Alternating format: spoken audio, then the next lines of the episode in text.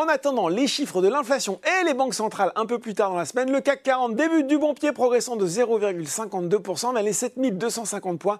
Bon, tout cela se fait encore, encore dans des volumes réduits, 2,76 milliards d'euros échangés, il faudra s'en contenter. Même attente plutôt sereine sur les marchés américains avec un Dow Jones en progression de 0,12% à 17h45 et un Nasdaq qui gagne 0,6% à noter. Eh bien, c'est la batterie de Tesla hein, qui semble décidément sans limite. L'action du constructeur de véhicules électriques est en train d'aligner une douzième séance de progression. On regarde aussi les valeurs en hausse, mais à Paris, cette fois, nouvel épisode du feuilleton casino. Selon le quotidien Les Échos, Auchan suivrait de près le dossier du distributeur. Une rencontre se serait tenue, attention, il y a du conditionnel hein, entre le groupe et le trio Zouari, Niel Pigas, ainsi qu'avec le milliardaire tchèque Daniel Kretinsky. Avec ce dernier, Auchan serait prêt à discuter d'un projet industriel uniquement dans le cas où son opération aurait réussi. Bon voilà, si Casino prend en tout cas 10,3% sur la séance, Rally explose littéralement de plus de 122% à la clôture quand même.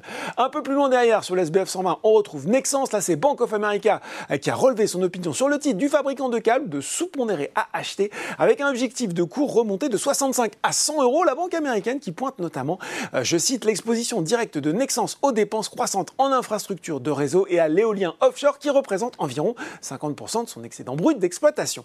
Voltalia et Solution 30 sont également bien orientés. Puis sur le CAC 40, c'est Téléperformance qui fait la course en tête. On regarde maintenant euh, les valeurs dans le rouge, eh bien ECES est en orbite basse aujourd'hui. Le fournisseur de communication satellite est pénalisé par l'annonce du départ de son directeur général Steve Collard à la fin du mois.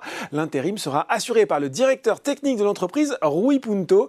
Altarea se replie également. Le groupe immobilier détaché aujourd'hui un acompte sur dividende de 5 euros. Et puis les parapétrolières, pétrolières, Total Energy notamment ou encore CGG baissent dans le sillage du brut qui séduit plus de 3%, un peu plus de 72,50$ le baril malgré, eh bien oui, les annonces récentes de l'OPEP.